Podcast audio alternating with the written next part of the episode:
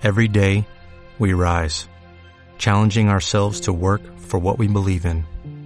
At U.S. Border Patrol, protecting our borders is more than a job, it's a calling.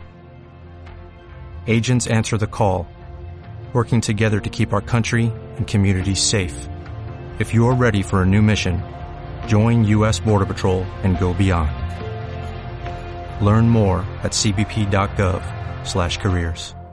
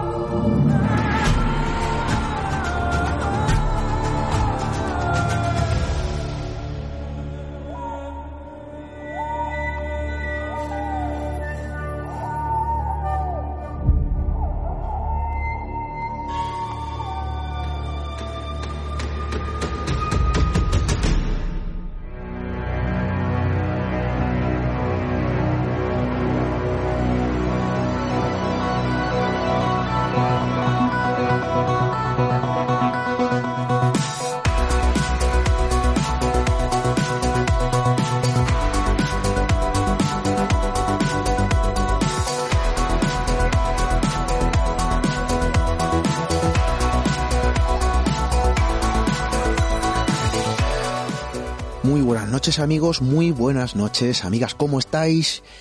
Em, fijaos, de nuevo vamos a realizar un viaje, sí, esto no es desde luego algo novedoso en este programa, em, un viaje a través de la historia que de algún modo también nos acerca a la actualidad. ¿Por qué digo esto? Porque muchas leyendas, em, muchas de las leyendas urbanas que a día de hoy conocemos, desde luego provienen de sucesos, de capítulos eh, sumamente oscuros, quizá como el que esta noche vamos a, a conocer.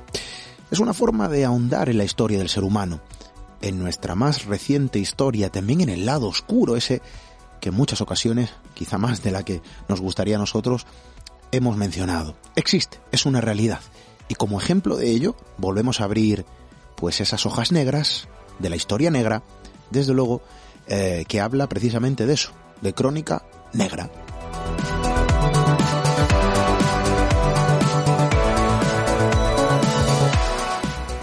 Porque díganme ustedes, ¿verdad? ¿Cuántos asesinatos eh, han dado como fruto una leyenda urbana que ha perdurado a lo largo de la historia, a lo largo de las consecutivas décadas, eh, se han forjado algo así como la parte ¿no? de la cultura popular contemporánea.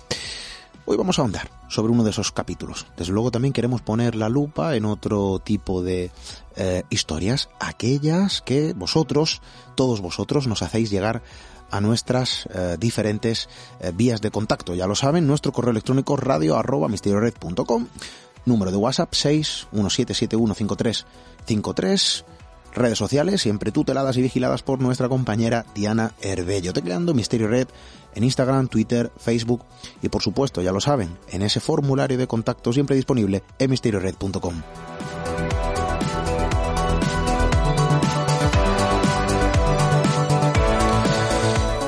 Vamos a hablar de un caso eh, que va más allá de lo anecdótico. Evidentemente es un caso escrito con sangre, um, guarda no poco, desde luego, misterio, porque sigue siendo un asunto sin resolver y que ha dado como fruto, desde luego, una serie de efectos secundarios que queremos conocer también. ¿Por qué no? Bienvenidos a Misterio en Red.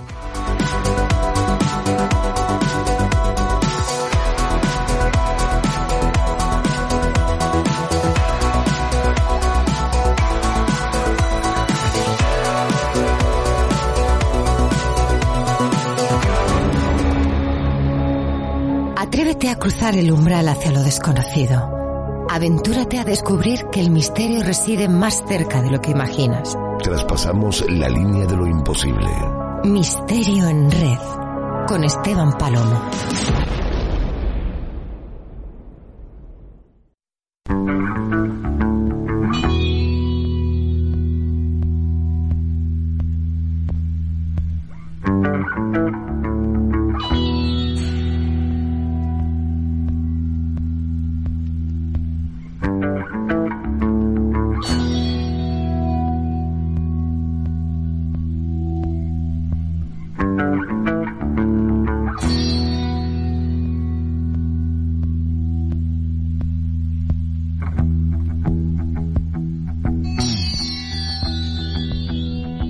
Decía al principio, vamos a ahondar en una historia que ha dado una serie de, de consecuencias, vamos a llamarlo así, em, arraigadas desde luego a un capítulo, a un episodio ocurrido en un lugar, en un pueblo, Texarkana concretamente, ciudad ubicada en el condado de Bowie, en, estado, en el estado de Texas, eh, hace ahora 75 años.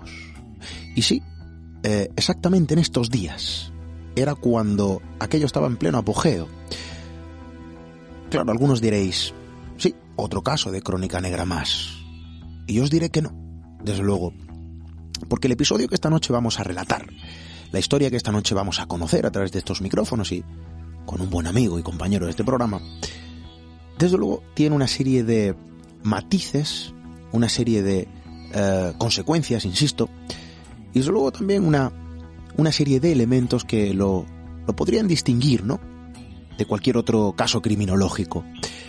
Porque desde luego, no todos los asesinatos, incluso aquellos que se cometieron en serie, incluso aquellos que son los más conocidos o famosos, vamos a llamarlo así, a lo largo de la historia del ser humano, no todos ellos han dado como fruto una leyenda urbana. Y desde luego no todos ellos han despertado otro aspecto eh, oculto en el ser humano, oculto o, o que en ocasiones juega su, su propio papel, no escapando a nuestro control. Porque aquí hablamos también de histeria colectiva en una ciudad. Y la prensa, desde luego, también jugó su papel. Por lo cual yo creo que tenemos una serie de elementos que si lo unimos a que, desde luego, aquello fue un asunto pendiente de ser resuelto, incluso en nuestros días, tenemos una auténtica historia digna de ser contada. Y eso es precisamente, amigos, lo que esta noche queremos hacer en vuestra compañía.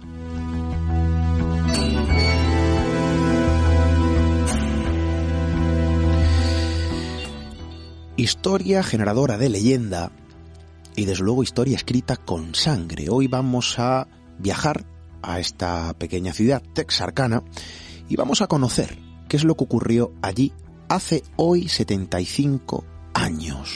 Sí, vamos a colocarnos en esa fecha. Y desde luego vamos a tener un anfitrión, alguien que ha estudiado el caso, alguien que ha investigado sobre documentos y desde luego ha hecho toda una recopilación casi épica y magistral para que esta noche sepamos todos los detalles, eh, todo lo que el tiempo nos permita, desde luego, pues de lo que sucedió, insisto, hace 75 años y desde luego lo que generó. Para ello, no vamos a alargar mucho más, vamos a presentar, yo creo que sobra cualquier presentación.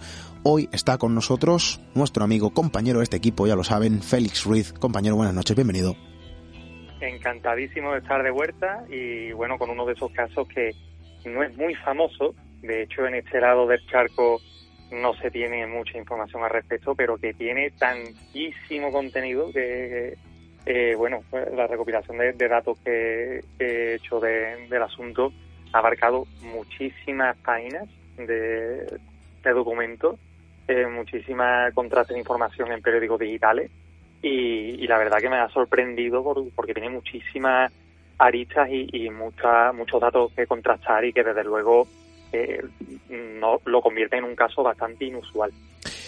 Em, Félix, esto es interesante, lo has mencionado, hay que recalcarlo. Es una historia, em, bueno, de la que no se sabe mucho en nuestro país. Es una historia, se podría decir que pseudo desconocida.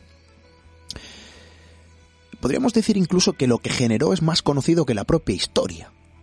Em, y esto lo vamos a, entender eh, dentro de unos minutos y a lo largo del programa de esta noche.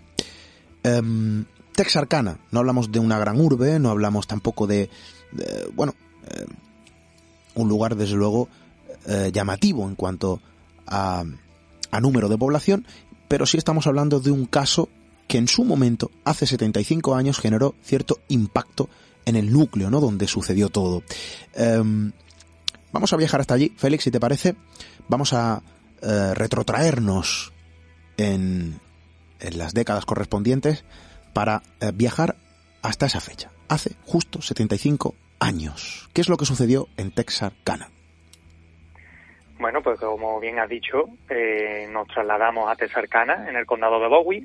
Estamos en el estado de Texas, en su noreste, en la frontera con Arkansas, una población que en aquellos años era bastante estable en cuanto a número de habitantes, estamos hablando de entre 10.500, 11.500, o sea que era una población bastante pequeñita.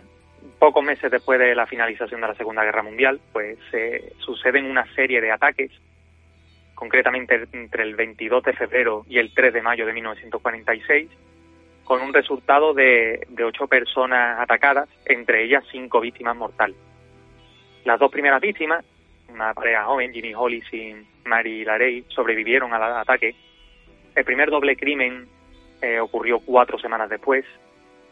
El segundo doble crimen y homicidio eh, ocurrió tres semanas después justo del, primer asesinato doble y hubo un tercer ataque doble justo tres semanas después de este segundo en el que hubo eh, una víctima mortal y una persona gravemente herida. Eh, estamos hablando de un caso que fue investigado tanto por el FBI como por los Rangers de Texas, los alguaciles del condado de Bowie y de, bueno, mucho personal policial de los condados de los alrededores. Estamos hablando de un caso sin resolver, un caso que a día de hoy continúa abierto, eh, que provocó una fuerte histeria colectiva eh, en la ciudad, porque obviamente eh, no era usual que ocurrieran cosas así, y menos a gente, a chicos bastante jóvenes, como veremos. Todo esto provocó que se compraran muchísimas armas, que incluso la policía que patrullaba la, las calles de esa ciudad tuviera que avisar con antelación a los vecinos cuando iban a visitar las casas para interrogar a testigos o para hablar con ellos, porque prácticamente todos los vecinos se encontraban fuertemente armados y, habían eh, protegido bien sus casas, sus puertas, sus ventanas ante cualquier posible ataque, o sea que estamos hablando de, de algo que no pasó para nada desapercibido. Y por supuesto la prensa, eh, sobre todo la local, el Texarkana Gazette, contribuyó mucho a, a este clima, ¿no? Porque bautizó tanto a, al asesino, al famoso Phantom Killer, como a los, a los propios crímenes, que, bueno, se le puso el, el sobrenombre de los Texarkana Moonlight Murders, o sea, los asesinatos a la luz de la luna de Texarkana. La verdad que fue un título bastante, a la postre, bastante acertado, pero también bastante poético, ¿no? Y ahora ya, si quieres, poco a poco nos vamos introduciendo en, en cada ataque, en las víctimas y un poquito en cómo se perpetraron esos crímenes.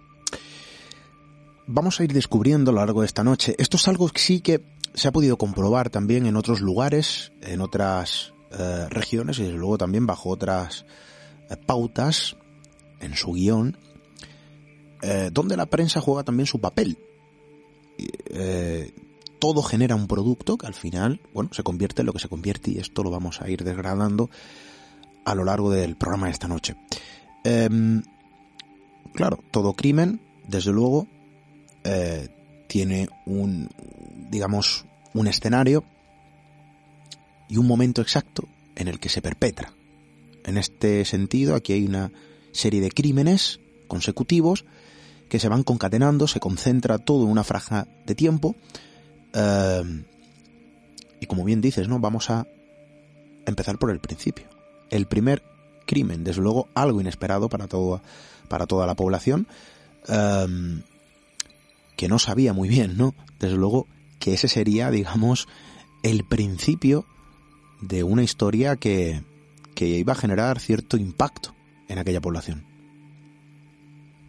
Sí, porque nos trasladamos al 22 de febrero del año 46, alrededor de las 12 menos cuarto de la noche y después de una cita doble eh, en la que participaron el hermano de, de una de las víctimas, eh, Ginny Hollis, de 25 años, y su novia, Mary Jane Leary, de 19, estacionan su coche en una carretera apartada, en una calle apartada, al que llamaban el carril de los enamorados o el carril de los amantes. Imaginamos que un, una suerte de picadero local. Después de haber visto una película juntos, eh, ese área estaba aproximadamente a 15 metros de, de, la última fila de casas de la ciudad. Y sobre las 12 menos 5 de la noche, un hombre que al parecer portaba una máscara de tela blanca que parecía una funda de almohada con los ojos recortados, apareció en la puerta del lado del conductor y encendió una linterna cegando a Jimmy Hollis. Eh, sin saber si era una broma, pues Hollis pues, le, le, dice a este hombre que, quizás se ha equivocado de persona y que la broma no iba con ellos, ¿no? Pero el hombre parece que iba en serio y le ordena que haga lo que él diga. A punta de pistola lo saca del coche, eh, a él le dice que se baje sus calzones, le golpea dos veces con una pistola en la cabeza, le, lo deja inconsciente y le provoca graves heridas. Y bueno, eh, la chica pensó que en ese momento pues lo que quería ese hombre era robarle, ¿no? Así que le muestra la, le mostró la cartera de, de su novio para demostrar que no tenía dinero. Y el atacante pues la golpeó de nuevo con la pistola y tras ello eh, la hizo correr delante del coche. Luego eh, la volvió a encañonar con el arma y finalmente pues decidió agredirla sexualmente. Eh, no la mató, sino que la dejó huir a pie. la chica llegó hasta una casa cercana, intentó hacer señas a algún coche que pasaba cerca, pero la ignoraron y finalmente pues los residentes de esa casa cercana le abrieron la puerta y ella pudo llamar a la policía.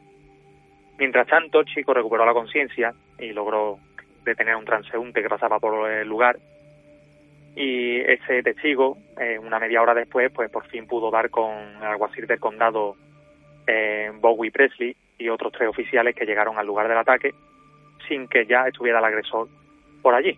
El chico pues, fue ingresado sufrió tres fracturas de cráneo eh, y estuvo, como hemos dicho, ingresado varios días en el hospital Pine Street de cercana que hoy día no existe. Eh, por suerte, ambos salieron vivos de ese ataque. Obviamente, eh, la chica tuvo más secuelas, Mary Jane Lee tuvo más secuelas por el tema de la agresión sexual. Ambos dieron testimonios contradictorios, lo que hizo a la policía en un primer momento dudar incluso de que quizá alguno de los dos o ambos supieran quién era eh, su atacante, pero quizá el miedo o algún tipo de rencilla o secreto les impidiera contar quién era exactamente. Pero bueno, ella dijo que se trataba de un hombre eh, afroamericano que llevaba efectivamente en la cabeza una bolsa de tela blanca con corte en los ojos y en la boca y por otra parte, Jimmy Hollis pues afirmó que ese hombre era blanco y que tenía alrededor de 30 años, pero que no pudo ver sus rasgos porque le apuntó con la linterna. Lo que sí, en algo que sí coincidieron ambos, es que este agresor medía alrededor de metro ochenta. Y bueno, estas dos personas, por suerte, como hemos dicho, sobrevivieron. Jimmy Hollis, eh, tras eso, se casó, tuvo siete hijos, eh, apareció en alguna película, en algún telefilm y murió a los 54 años y Mary Jane Leary se mudó tras el ataque a una localidad vecina, Frederick, en Oklahoma, eh, pero ella murió joven debido a un cáncer a los 38 años y siempre manteniendo que, su ataque eh, le provocó pesadillas y episodios de, mal sueño durante el resto de su vida. ¿no? La verdad que fue algo que marcó bastante eh, lo que le restaba de vida y, y durante ese primer lazo de tiempo, pues todo se achacaba a un simple maníaco sexual que dio una oportunidad y, se acercó a estos chicos para, para un poquito perpetrar esa, esa pulsión que tenía. Lo que no se sabía era que poco más de un mes después eh, tendría lugar un primer doble crimen que sí que ya desató toda la alarma. Em, hablamos de, bueno, un primer episodio eh, bueno, quizá a lo mejor la población, la gente de la zona no fue consciente, quizá no, seguro, no fue consciente de que aquello solamente era el prólogo de, una serie de eh, capítulos que se iban a ir escribiendo ¿no? en la zona. Como tantos, bueno, puede ser un suceso aislado, pero Félix, la cosa desde luego no finaliza ahí. No, porque nos trasladamos al 24 de marzo, domingo, eh, Richard Griffin, de 29 años, y su novia, Polly Moore, de 17, pues fueron encontrados muertos en el sedán de 1941 de Griffin, entre las ocho y media y las 9 de la mañana por un conductor que pasó por la zona. Eh, este testigo vio eh, estacionado el coche más o menos en la misma zona donde se perpetró el primer ataque, el primer ataque cerca de las vías de ferrocarril, y en ese primer momento pues el testigo pensó que las víctimas estaban dormidas, ¿no? Pero una vez que se acercó al coche pues encontró que el chico, que Griffin, eh, estaba de rodillas y con la cabeza apoyada eh, en el guardabarro y la chica fue encontrada tendida boca abajo en la parte de atrás. Eh, ambos tenían un disparo en la nuca. Eh, sin embargo, ya con cuando la policía se personó, pues había indicios de que al menos ella, Polian Moore, eh, había sido asesinada fuera del coche e introducida después dentro de él. Se encontró un cartucho del calibre 32, probablemente disparada por una pistola Colt envuelta en una manta para amortiguar el sonido, y no, no existen informes de que ninguno de los dos fuera examinado por un patólogo, pero sí que eh, se rumoreó entre la población de que, al igual que en el primer caso, aquí hubo una agresión sexual que informes modernos sobre el caso han desmentido. Eh, en el caso de la víctima, eh, Richard Griffin era un veterano de guerra, era carpintero y pintor, vivía con su madre y digamos que su zona, la zona donde residía en Robinson Cool, había una serie de casas que se habían construido para veteranos de la Segunda Guerra Mundial. Hoy en día ese complejo ya no existe. Ambos fueron vistos por última vez sobre las 10 de la noche en un café junto a, a, su hermana, la hermana de Eleanor, y al novio de esta. Y bueno, decir que ambos estuvieron saliendo juntos las, durante las seis semanas previas al crimen, así que no llevaban mucho tiempo juntos y que las circunstancias, la hora exacta del asesinato eh, y el cómo se produjo exactamente es algo que sigue siendo un misterio a día de hoy, ¿no? Eh, la policía ya en este, en este momento inició una investigación en toda la ciudad. Eh, vinieron policías de Texas, de Arkansas, Departamento de Seguridad Pública, alguaciles de condados vecinos e incluso el FBI. ya en el día 27, tres días después del crimen, la policía local había entrevistado a unas 60, 70 personas, incluidos varios clientes de, un club cercano a la zona donde se encontró a, estas dos víctimas, el Club Dallas. Y ya hacia el día 30, una semana después de ese primer doble crimen, ya se ofreció una recompensa de 500 dólares por cualquier tipo de pista o indicio que ayudara a, esclarecer un poquito qué había pasado y quién era el culpable, ¿no? Mm, no se sacó nada, y de hecho lo que se produjo en, en este caso, como tantas otras ocasiones, es eh, muchísimos avisos falsos, eh, acusaciones sin fundamento, y todo por cobrar una recompensa que con el tiempo fue creciendo hasta alcanzar una cantidad bastante importante. Porque después de ese crimen hubo un segundo doble crimen justo tres semanas después, en abril. ¿Cómo procedió todo? Porque claro, de momento bueno, eh, la cosa deja de ser sucesos aislados. Eh, entiendo que tanto investigadores como autoridades, como la propia población, ¿no? el propio público que al final accede a la información a través de la prensa, eh, todavía no es consciente de lo que está ocurriendo. próximo suceso, Félix, vamos a dar ese salto, vamos a relatarlo, vamos a trazar esa línea de unión. Próximo eh, asesinato, ¿cómo concurre?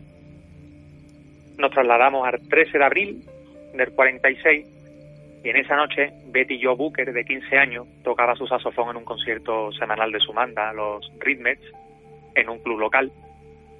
El concierto termina hacia la una y media de la mañana, de ya el domingo 14, y su amigo Paul Martin, de 17 años, eh, llegó a recogerla.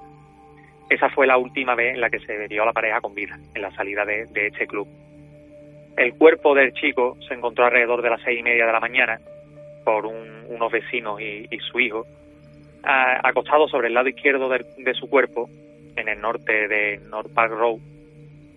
Al otro lado de la carretera había sangre junto a una valla y al parecer le habían disparado cuatro veces, una en la nariz, una en la cuarta costilla izquierda, una tercera vez en la mano derecha y finalmente en la nuca que fue el tiro de gracia.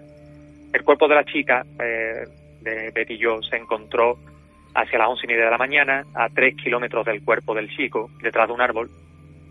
También eh, fue hallada por vecinos que se habían unido a la búsqueda, porque ya después del primer crimen, eh, sí es verdad que empezó un poquito a, haber temor porque ocurriera algo parecido con personas jóvenes y el, hecho de que esta chica no llegase a su casa esa noche, pues eh, encendió todas las alarmas y su familia se lanzó rápidamente en su búsqueda, que acabó, pues, como estamos diciendo, con, el hallazgo de, de ambos cuerpos, ¿no?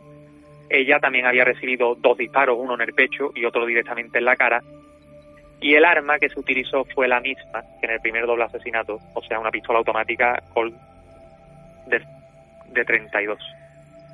Eh, el Ford Coupé del chico fue encontrado a unos 5 kilómetros del cuerpo de la chica. Estaba aparcado con las llaves todavía dentro. Y no, las autoridades no estaban seguras de, quién fue el, primero de los dos en morir, ¿no? Así que un poquito en colaboración entre el alguacil local Priestley y el guardabosque de Texas, Manuel Gunzulas, eh, llegaron a la conclusión de que ambas víctimas habían luchado, eh, no se sabe si juntas o por, o por separado con, con el agresor antes de morir. ¿no? Eh, hubo indicios de que estos dos chicos, que no eran novios, al menos no lo eran oficialmente, eh, habían discutido, pero y, porque presentaban eh, signos de, violencia.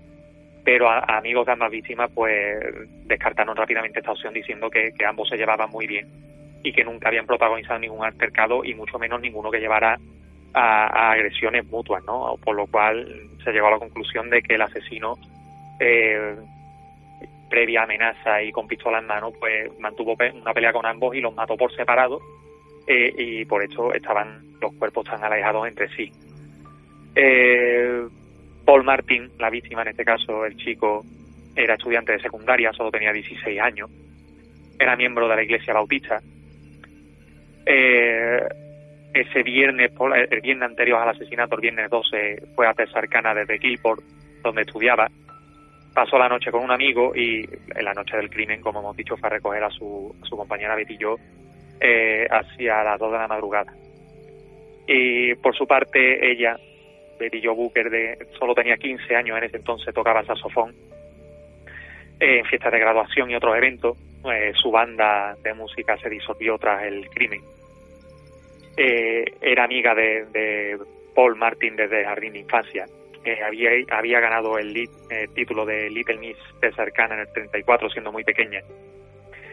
Y el, su saxofón, que en un primer momento era algo que, se buscó con bastante ahínco, no se encontró hasta ocho meses más tarde, eh, cerca de donde estaba el cuerpo, eh, en la maleza circundante.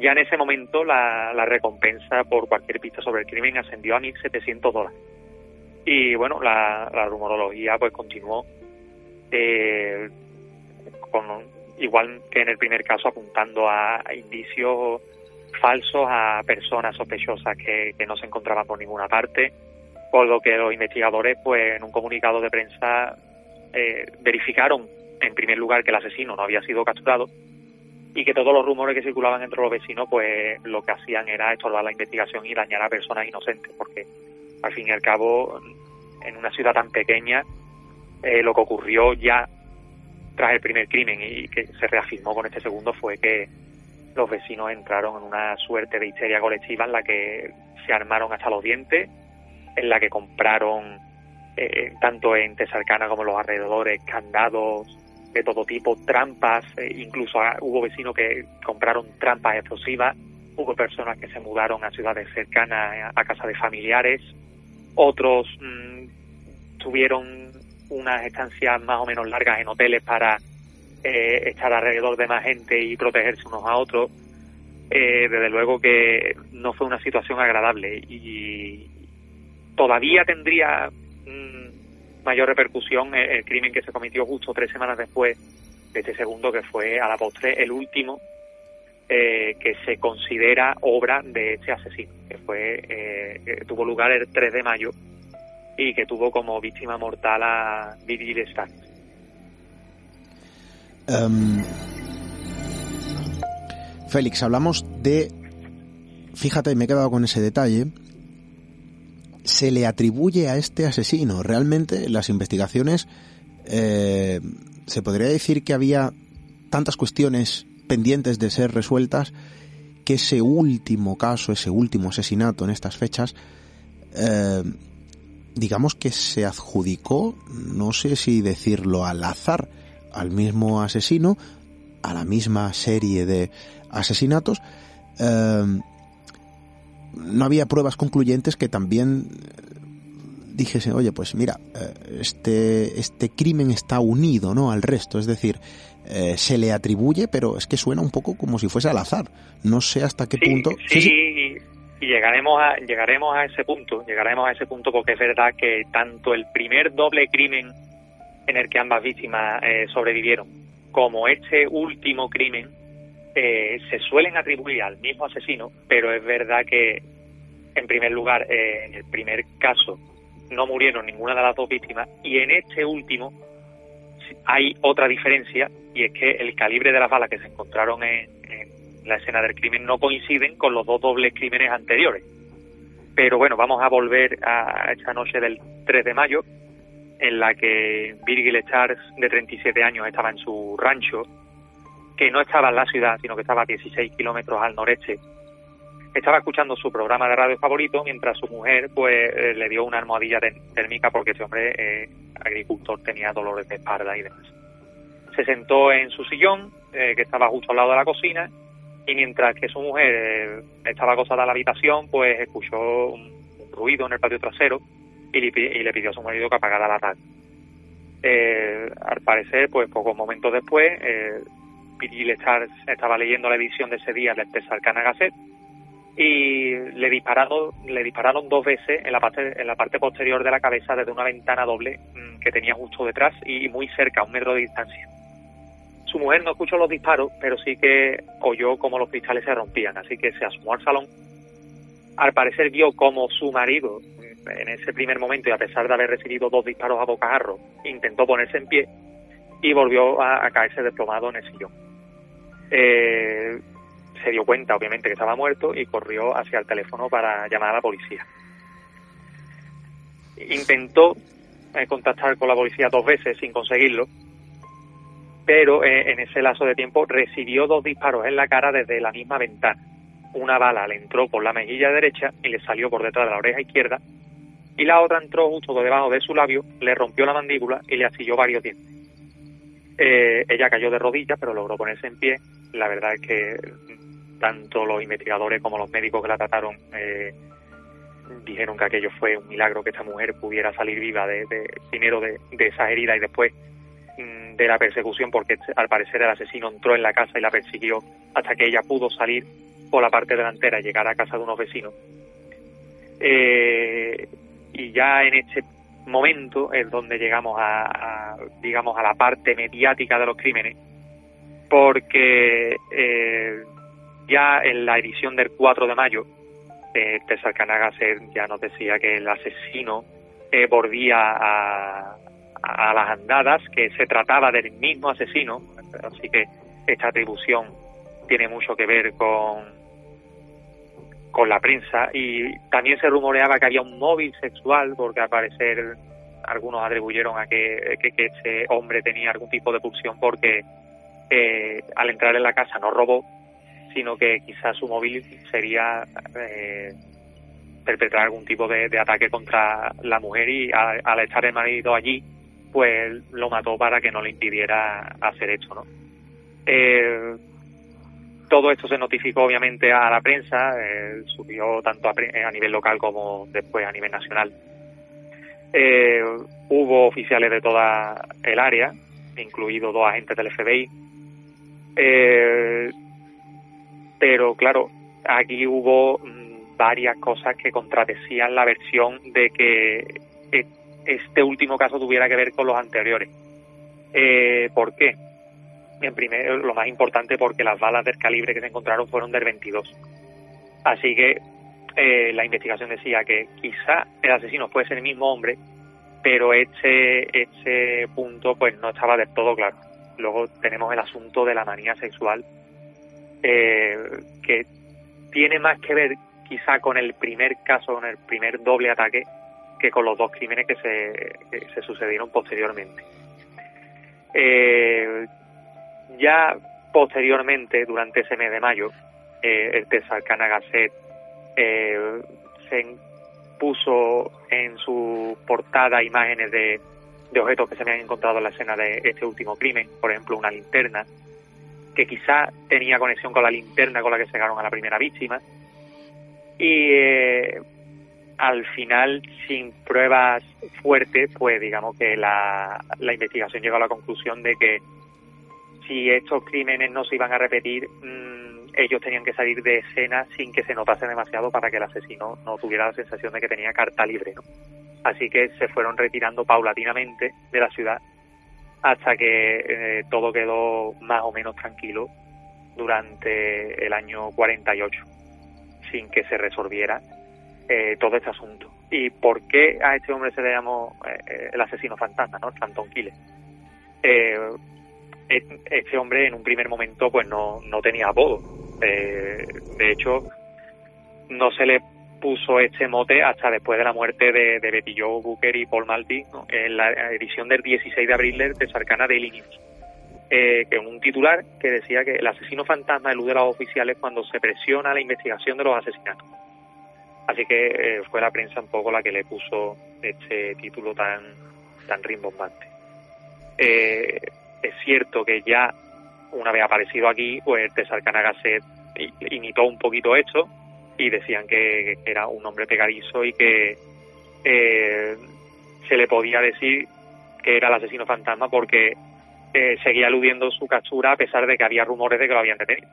Eh, ahora si queréis ya hablamos un poco de, de quizá de sus motivaciones, del modus operandi y, demás.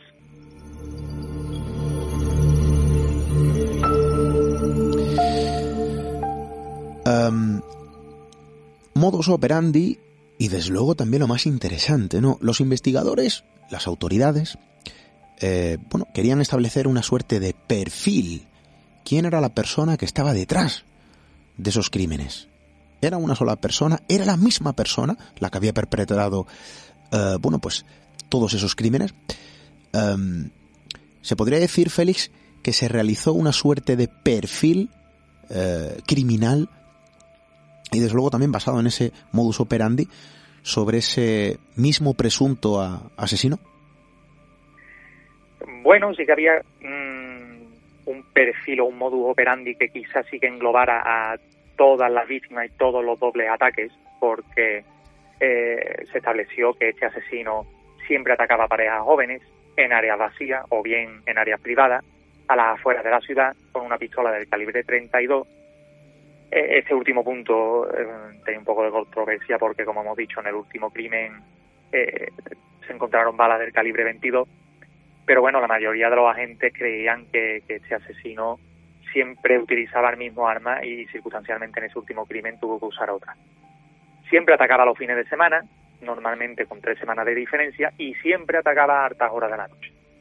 el capitán de los Rangers de Texas que investigó o que se puso a, la cabeza de esta investigación, el capitán Manuel Gonzaula, pues declaró eh, que tanto él como sus oficiales estaban lidiando con, un criminal muy astuto que no dejaba piedras sin remover y que era muy capaz de ocultar tanto su identidad como sus actividades. Eh, y que mm, todos sus esfuerzos y todas sus acciones eran inteligentes. ¿no? Eh, siempre en declaraciones de prensa insistían en este aspecto pero después del último crimen, el de Vigil pues la mayoría de los oficiales eh, creían, al menos extraoficialmente, que, el asesino tenía algún tipo de móvil sexual, ¿no? una manía o una perversión. Eh, el doctor Anthony Lapala, psicólogo de la Institución Correccional Federal de Tesarcana, eh, que colaboró un poquito con el caso, pues creía que este asesino planeaba continuar realizando ataques inesperados en las afueras de la ciudad. también creía que fue la misma persona la que cometió los asesinatos, eh, pero quizá eh, no estaba tan de acuerdo con que el primer doble crimen en el que las víctimas salieron vivas eh, fueran cometidos por la misma persona. Este doctor mm, hablaba de una persona entre unos 30 y unos 50 años, que estaba aparentemente dominado por un fuerte impulso sexual y que era sádico, que era muy sádico. afirmó además que, que era una persona eh, muy inteligente. Y bueno, un poquito, eh, esta declaración es un poquito más controvertida porque, bueno, ya estamos en, eh, en otros tiempos, pero en ese momento decía que estos crímenes no podían haber sido cometidos por una persona negra porque solían ser más,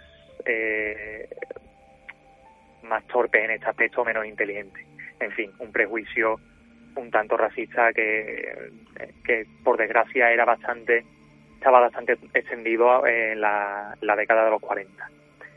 Eh, sí que es verdad que para hacer este perfil se basó en un gran número de personas que habían cometido delitos similares.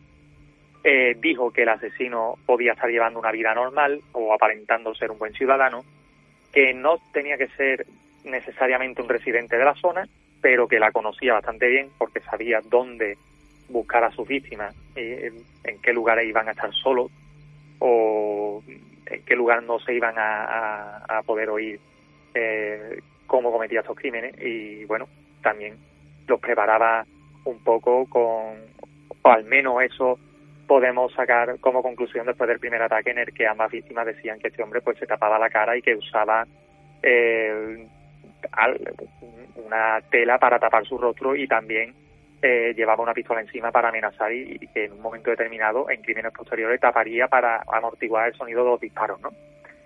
Eh, y en cuanto a los sospechosos, pues a lo largo de la investigación eh, hubo 400 sospechosos que fueron arrestados. En fin, la lista es de verdad inabarcable.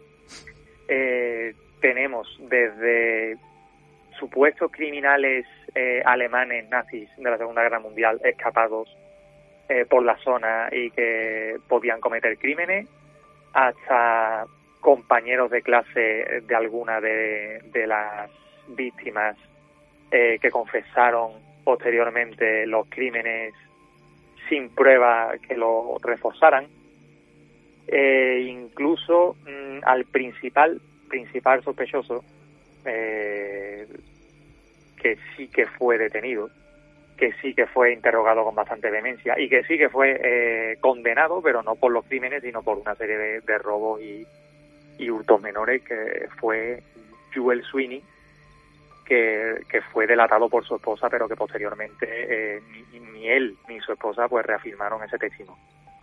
Eh, el primer detenido o la primera persona a la que eh, se cogió o se, o, se le eh, se, le puso más énfasis pues fue a este Sweeney, ¿no? Porque eh, un oficial de policía estatal de Arkansas, que era todavía novato en aquel momento, en junio de ese año pues encontró un coche estacionado y le llamó la atención, lo estuvo vigilando durante un tiempo, pues creía que el coche estaba abandonado y, poco después llegó una mujer joven, Peggy Sweeney, eh, y dijo que, se acababa de casar, que su esposo estaba en Atlanta, que estaba tratando de vender otro coche robado, eh, así que este oficial pues preguntó a algún testigo eh, de la zona si sería capaz de reconocer a, a este hombre y, y sabiendo que ya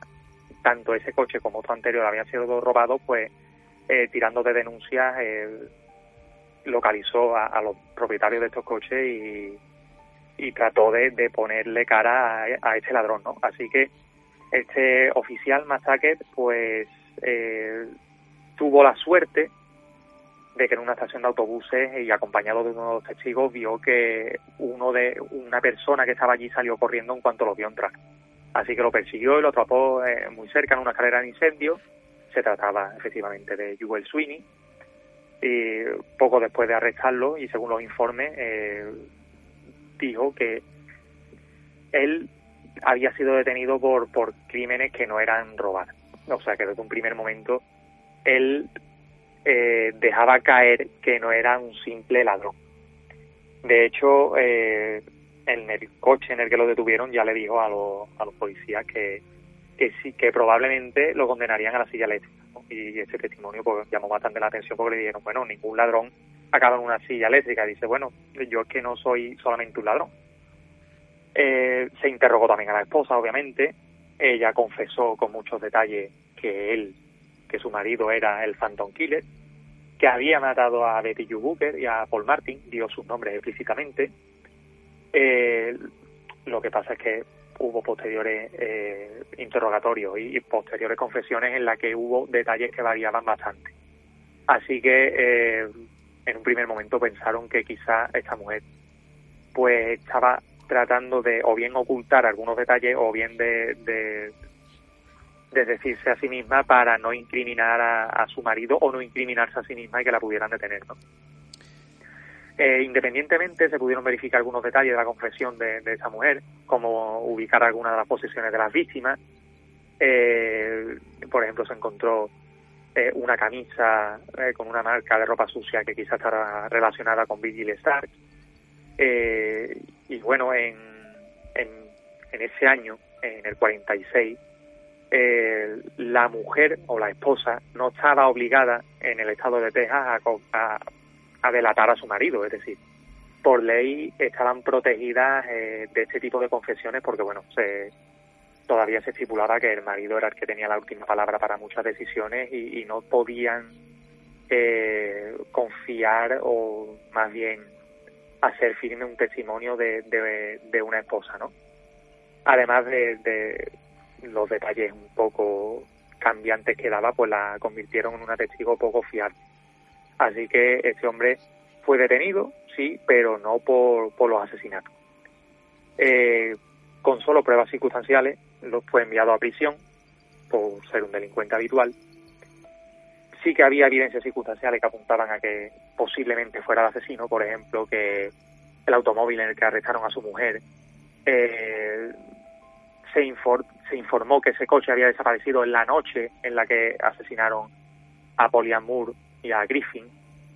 Eh, cuando detuvieron a ese hombre, eh, dijo efectivamente que no le dispararan eh, porque él no era un simple ladrón de coches. también, al parecer, cuando le preguntaron a, Peggy Sweeney el porqué de la detención de su esposo, pues ella exclamó muy rápido que, que cómo se habían enterado de que él había asesinado gente. al parecer ella llevó a los oficiales a un lugar muy, muy, muy cercano a donde se encontró el coche de Paul Martin. Eh, dijo que se habían adentrado en el bosque allí y, además en el lugar encontraron huellas de tacones. Tanto la familia de ella mm, como el, cuñado pues creían firmemente que, que Jewel Sweeney era el asesino fantasma. Eh, y bueno, también poseía un col automático del calibre 32, pero lo había vendido eh, hace poco y mientras que era acusado, pues él permaneció en silencio y una vez que ella confesó los crímenes, pues rápidamente él en un primer momento se asustó y después eh, intentó eh, desmentir todas las acusaciones de su mujer, ¿no? ¿Qué habían contra o qué indicios eh, no apuntaban directamente a él? Pues, en primer lugar, huellas dactilares que se encontraron en, una de las escenas del crimen que no coincidían con la suya. Eh, también eh, que por supuesto que su mujer se retrasó, por lo cual ante la ley ya no podían forzar ese argumento y, nunca se hizo una confesión formal en ninguno de los eh, interrogatorios que, que les hicieron a ambos, ¿no? hubo seis meses estuvieron los investigadores estuvieron seis meses tratando de sacar una confesión clara a ese hombre y no lo lograron. Eh, sí que se dedujo que, que la pareja estaba allí eh, durante aquel lazo de tiempo, que dormían en un automóvil, eh, estaban allí de forma circunstancial porque, bueno, se dedicaba, este hombre se dedicaba a robar coches. en el año 99 y en el 2000, al parecer, alguien que se hacía pasar por la hija de Jewel Sweeney, pues llamó a dos familiares eh, de, dos de las víctimas, ¿no? Para disculparse por los crímenes cometidos por su padre. Pero no se tenía constancia ni se tiene de que este hombre hubiera tenido hijos en algún momento, con lo cual eh, es bastante improbable que, al menos en aquel momento, que a este hombre se le catalogase como el asesino. Sí que es verdad que posteriormente, y ya hace muy poco, en el año 2014, se escribió un libro eh, cuyo autor era el doctor James Bradley, eh, titulado The Phantom Killer, un looking de misterio de Texarkana Serial Murders, en la que este hombre eh, sí que volvía a apuntar a Joel Sweeney como el principal culpable y, de hecho apuntaba que todos los indicios apuntaban a él. ¿Por qué no se cerró este caso? Pues porque el testimonio, como hemos dicho, no se podía contrastar y como no hubo una confesión firme y su mujer se desdijo, no pudieron probar 100% que ese hombre era el asesino.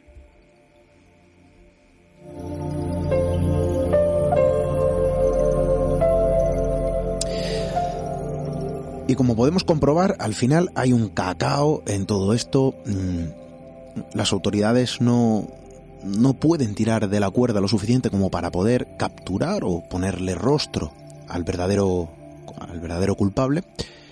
Eh, esto es algo que se queda en stand-by, se transforma en una serie de asesinatos nunca resueltos. El culpable o los culpables, eh, bueno, siguieron lógicamente en libertad, eh, ahí no acaba la cosa. Porque claro, hemos conocido los sucesos, hemos conocido el perfil del asesino, hemos conocido lo que la prensa eh, contó sobre, sobre esta serie de asesinatos y desde luego también un poco eh, el protagonismo eh, que le dotó a través de, la, de las mediáticas declaraciones en titulares desde luego bastante llamativos ¿no? y sensacionalistas. Em, no sé si fue, vamos a llamarlo así, parte, ¿no? De los culpables o no, eh, de que aquello generase una leyenda urbana, Félix. Sí, y esto es bastante sorprendente porque eh, yo tuve noticias de estos crímenes a través de, los libros de Jan Aaron Brumman, un folclorista norteamericano, y él mencionaba como uno de los posibles antecedentes de la leyenda urbana del hombre del Garfio precisamente estos crímenes. Y sí que hay paralelismo, sí que hay paralelismo eh, muy claros entre, entre ambas historias, por ejemplo, que las víctimas siempre eran parejas jóvenes, ¿vale? Eh, al menos uno de los dos moría, porque bueno, esta historia eh, se da a conocer a finales de los 40 y los primeros 50 y, llega a ambientes universitarios hasta que es recogido por Linda D, que es otra folclorista que lo que introduce en un primer momento hasta 44 versiones de esa historia eh, en una publicación que, dio eh, que inició en su universidad y, y ese paralelismo de, de, las chicas jóvenes, de los ataques sexuales, eh, de, esos crímenes en los que había víctimas mortales. Sí que es verdad que hay eh, un paralelismo bastante fuerte. el hecho de que la rumorología eh, y el boca a boca hiciera que esta historia viajara por todo Estados Unidos eh, es bastante eh, probable y ya sabemos que el boca a boca hace que una historia se transforme tanto que casi pierda su, en muchas ocasiones pierda su esencia original, ¿no? quizá este asesino que portaba un arma, un col, de, pues se transformara en un asesino que llevaba un garfio, ¿no? Y ya de por sí la imagen que se desprendía del primer crimen que ese hombre cometió sobre Jimmy Hollis y, y Mary Jean Leary, pues ya era bastante tétrica, ¿no? Porque recordemos que era un hombre que se tapaba la cara con una, una manta y llevaba dos agujeros en los ojos y, y en la boca, ¿no? Y ese hombre, pues quizá en ese boca a boca se transformó en un hombre que, que se había escapado de una institución psiquiátrica y que portaba un garfio en una de sus manos.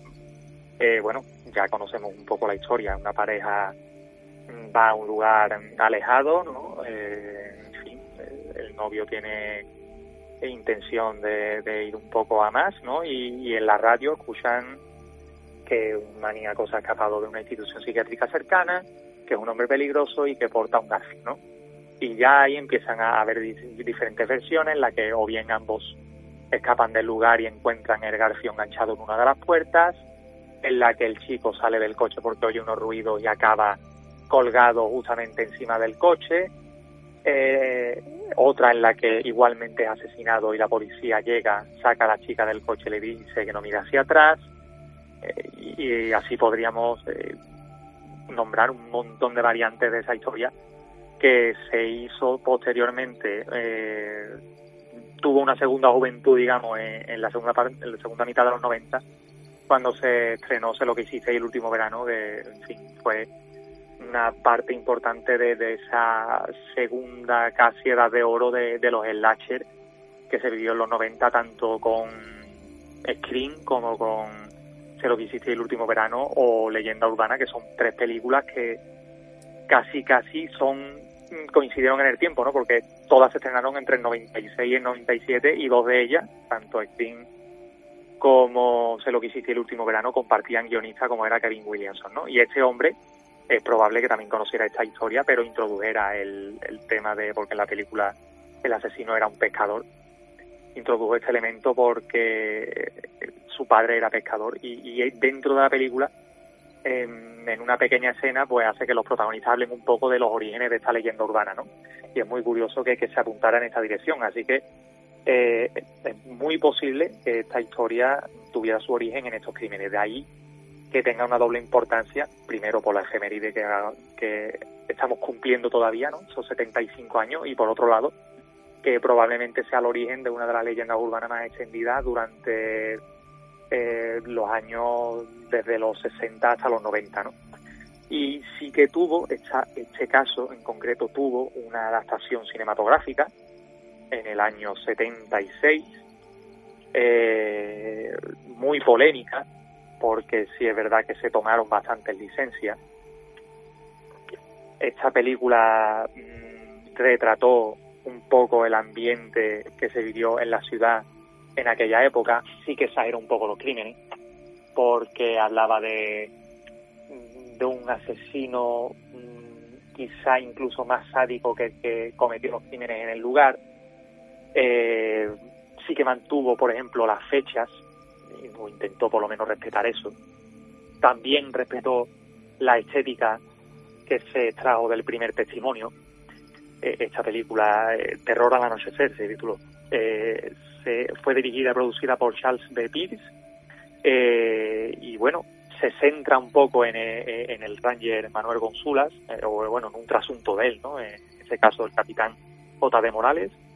Y, la diferencia principal con los crímenes reales, aparte de los nombres, pues fueron la, la fiereza de, de, este asesino eh, y un poco el final, ¿no? Porque sí que hace que la policía lo encuentre en dos o tres ocasiones, pero al final siempre salga huyendo, ¿no? Y, y esta película termina con una especie de, ejercicio de metacine porque eh, su escena final transcurre precisamente en el año 76, que es cuando se estrena la película, y en una fila mmm, de un autocine en Tesarcana se ven los mismos zapatos que se observan en las últimas escenas en las que aparece el asesino, con lo cual pues se nos dice que este asesino sigue suelto y que vuelve a la escena del crimen eh, 30 años después para ver eh, la película en la que se narran su, sus fechorías, ¿no?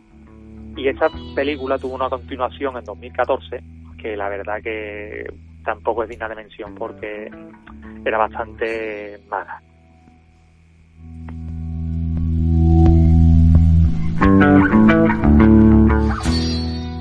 Fíjate, Félix, que hay un montón, eh, bueno, de películas, de títulos, también de libros, ojo, de novelas, que están basadas en crímenes. Crímenes de película, ¿eh?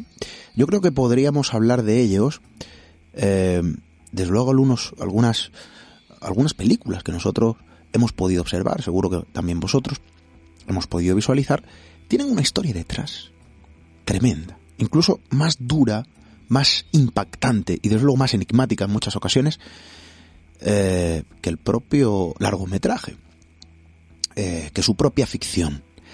Eh, algunas historias, desde luego, son dignas de película, pero de, de, para calcarlos tal cual fueron, lejos de atrezos y lejos de, de añadir ¿no? argumentos al guion inexistentes en la vida real. Y es muy probable que, bueno, probable, estoy seguro, que realizaremos también ¿no? una serie de recorridos a través de esos crímenes de película. Algunos, insisto, eh, son para tomar nota. Sí.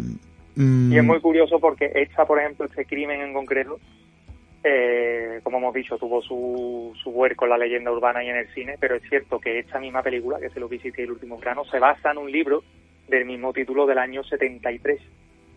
Eh, así que eh, es probable que, que, su autora, Lois Duncan, eh, ya tuviera conocimiento de, esta historia, aunque bueno, ella decía que esta historia le llega mm, por otro lado, pero al final eh, el, la intención es más o menos la misma, ¿no? Eh, advertir un poco de, del peligro de andar solo a altas horas de la madrugada, eh, advertir un poco, eh, un mensaje un poco moral hacia las mujeres para que no, sobre todo mujeres jóvenes, ¿no? Para que no fueran a lugares solitarios y oscuros, eh, para que no...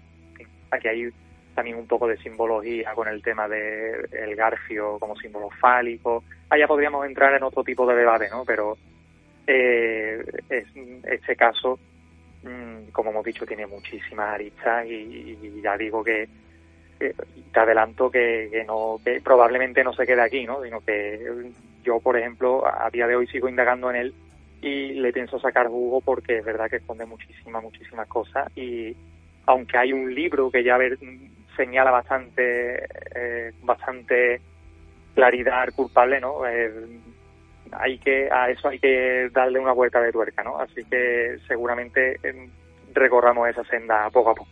Bueno, pues crímenes de película, oye, esto da para una serie de programas.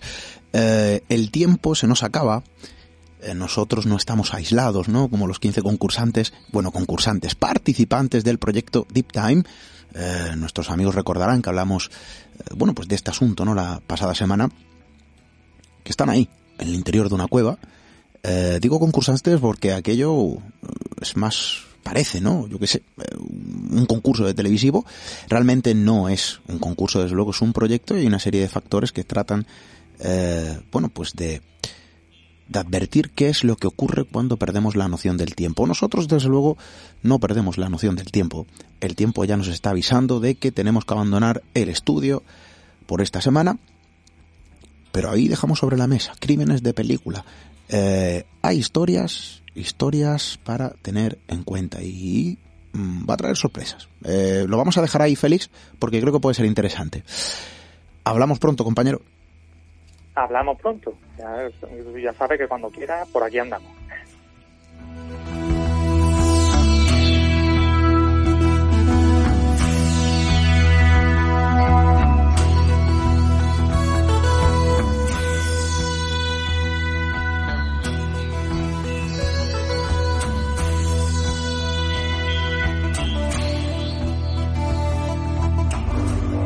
Misterio en red. Misterio en red con Esteban Palomo.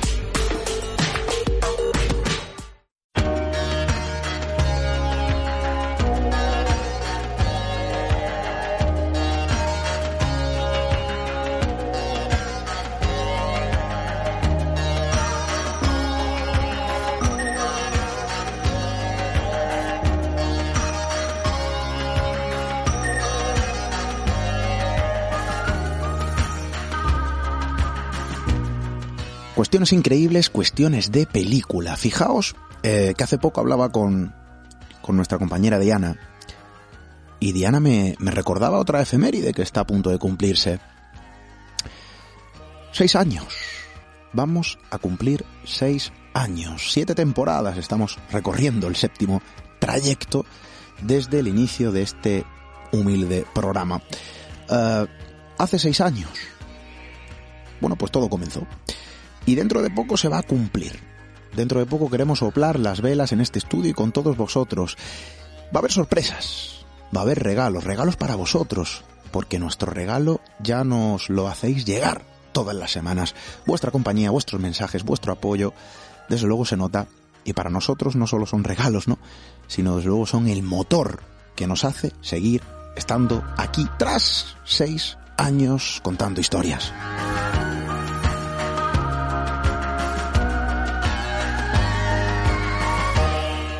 Y hablando con Diana, ¿no? De lo que está a punto de acontecer, que para nosotros desde luego es importante, pues uno recordaba cuando realizaba aquellos primeros trayectos desde Estepona, una población malagueña, pues hasta Málaga, recorriendo radio por radio, pública, privada, tocando a la puerta con un proyecto, con un, un dossier de 25 páginas describiendo lo que iba a ser el programa, lo que iba a ser Misterio en Red.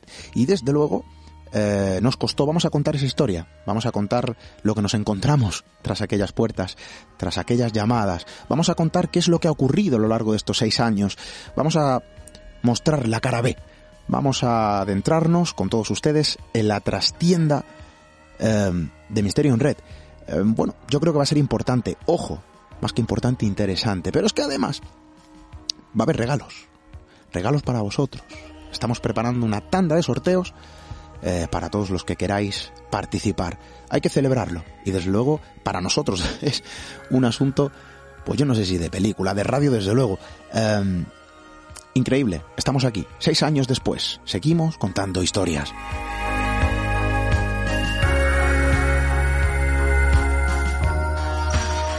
Porque hay que arrojar luz también, sí, eh, las historias que hemos contado a lo largo de estos seis años, que estamos contando, eh, bueno, pues de algún modo nos han llevado en, en la línea que divide ambas fronteras, la luz de las sombras. Hemos aprendido, hemos descubierto. Queremos hacer un recorrido, un trayecto. va a ser un programa diferente, os lo adelanto. Próximo mes, ya queda poco, así que estad muy atentos. Vamos a ir anunciando todos esos regalos, los sorteos que queremos preparar en redes sociales, lo vamos a hacer con antelación para que todos tengáis la oportunidad de poder participar. Eh, vamos a celebrarlo y desde luego vamos a empezar a contar todos los detalles, poquito a poquito. Em, que el tiempo pasa rápido. Nosotros regresamos la próxima semana con más historias que contar, por supuesto. Hasta dentro de siete días, amigos.